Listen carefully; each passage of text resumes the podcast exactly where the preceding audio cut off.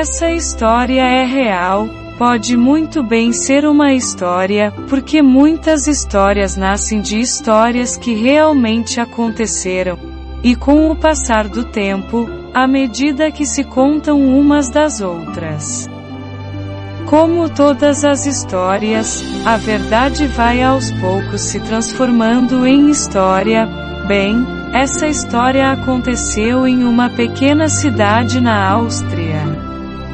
E é uma cidade tão pequena que quase ninguém sabia sobre ela, exceto, é claro, aqueles que viviam nela. Como todas as cidades, esta também tem um templo onde as pessoas vão rezar acalmar e aliviar as suas dores. Em quase todos os templos existe um coro que canta e incentiva os paroquianos. Esse é o nome das pessoas que vão ao templo a cantar e a participar na celebração.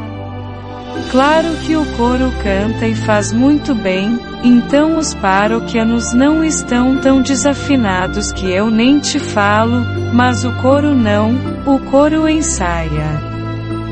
Conhece e tem alguém que os dirige e fala se eles estão fazendo certo ou errado.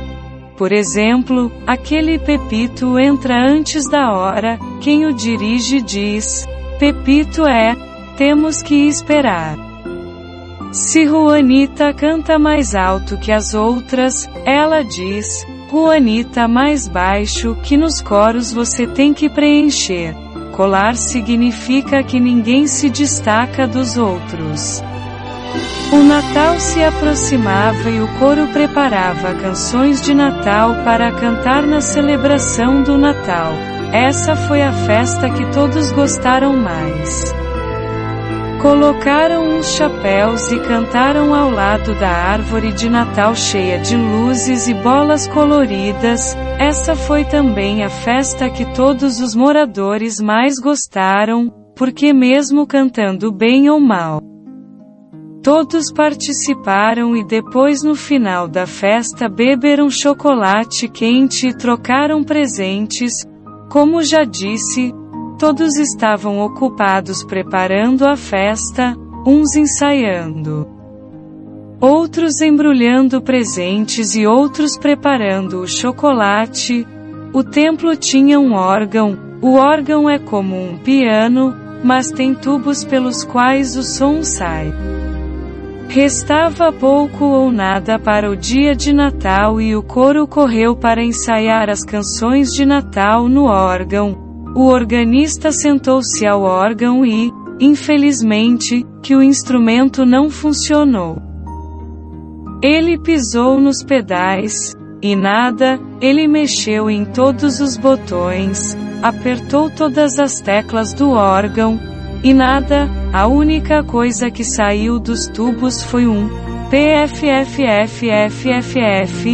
ou peido. O que eles fariam? Não sabiam cantar sem o órgão. O Natal era o feriado mais importante do ano e aquele que mais gostava na pequena cidade. Como eles poderiam celebrar aquela festa sem música, sem canções? Sem o órgão do templo, vai um desastre. O pároco do templo, angustiado pela tristeza dos membros do coro, pensou: Pensou e pensou e pensou tanto que de repente se lembrou de um amigo seu chamado Gruber que era músico. Se eu pedisse a ele para ir à festa de Natal naquela noite, ele poderia acompanhar o coro em seu violão.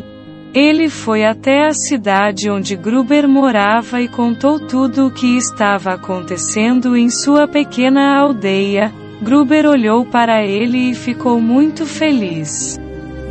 Pois estava compondo um novo cântico de Natal e também pensando em quem poderia interpretá-lo.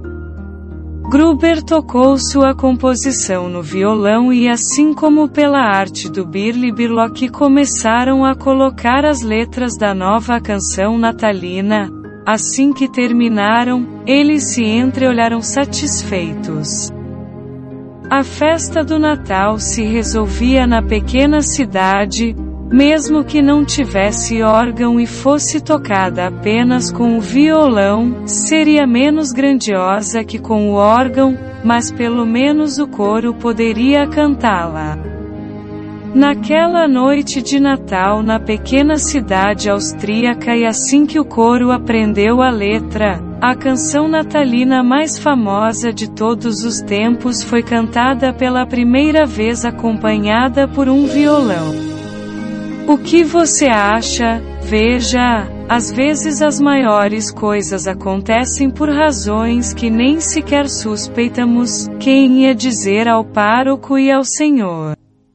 Gruber que com o passar dos anos aquela canção de Natal se tornaria a mais famosa de todas e que seria cantada por aí o mundo, Disse que esta canção de Natal que você certamente conhece é cantada em mais de 300 idiomas ao redor do mundo. Dizem também que no dia de Natal de 1914, durante a terrível Primeira Guerra Mundial, os soldados de ambos os lados se uniram e cantaram esta canção natalina porque era a única que todos conheciam e naquela noite pararam de jogar bombas e não dispararam nenhuma. Mas ei, vamos ver.